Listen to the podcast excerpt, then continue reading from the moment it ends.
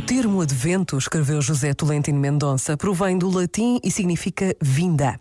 Em Jesus Deus, torna-se humano para que, desse modo, todo humano se torne capaz de Deus.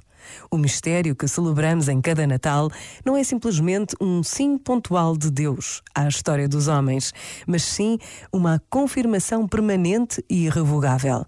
Deus entra em contacto com a nossa humanidade, torna-se incessantemente aquele que vem, deixa-se conhecer como Deus conosco. Este momento está disponível em podcast no site e na app da RGF.